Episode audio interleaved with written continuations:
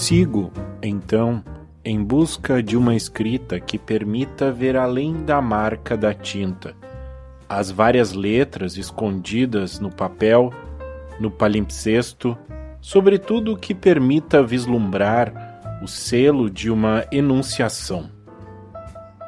Magali Andrew White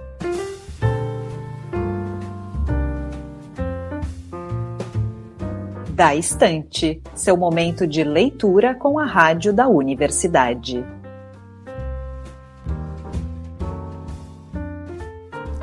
Olá, ouvintes! Eu sou Mariana Sirena e comigo na técnica está Jefferson Gomes. Hoje celebramos os dois anos do Da Estante. É dia de agradecer a todos os que nos acompanham em nossas leituras diárias aqui na Rádio da Universidade. Desde ontem estamos lendo textos de autoria de integrantes da equipe do projeto. E hoje eu compartilho um texto que eu mesma escrevi em 2010. O título é Praia.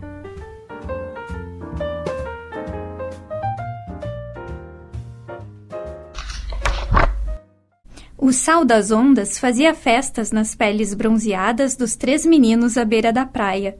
Gritos altos e risos, Água gelada mudando os relevos da areia em volta dos corpos magros quase enterrados. Queriam engolir o mar. O menor quase se engasgou por ter aberto demais a boca de felicidade, mas nem o pequeno pássaro, refletido na poça de um ensaio de castelo de areia, pareceu se importar. A breve corrida pela orla, contra o vento cortando os corpos molhados, causou uma dor de frio até os ossos, mais gritos. O traçado das tatuíras debaixo dos pés e por entre os dedos formava um belo quadro com o sol, e a luz pincelava de azul a parte da areia que o mar acariciava.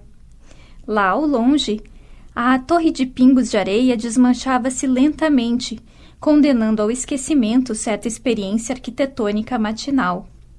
Os meninos não eram bons arquitetos, pelo menos não eram em grandes projetos, como castelos. Em termos de mausoléus, sim. O dos olhos cor-de-mel já tinha apenas a cabeça para fora do solo lá pelas seis, quando se desdobrou no horizonte um belo entardecer. Pequenas tumbas cambiantes para aqueles que recém-nasciam para mais uma brincadeira. Vida. E lá vinha a última onda gelada por cima das peles murchas dos breves e barulhentos donos da praia. Neste programa trabalharam Liz de Bortoli, Mariana Sirena e Guilherme Gabineski.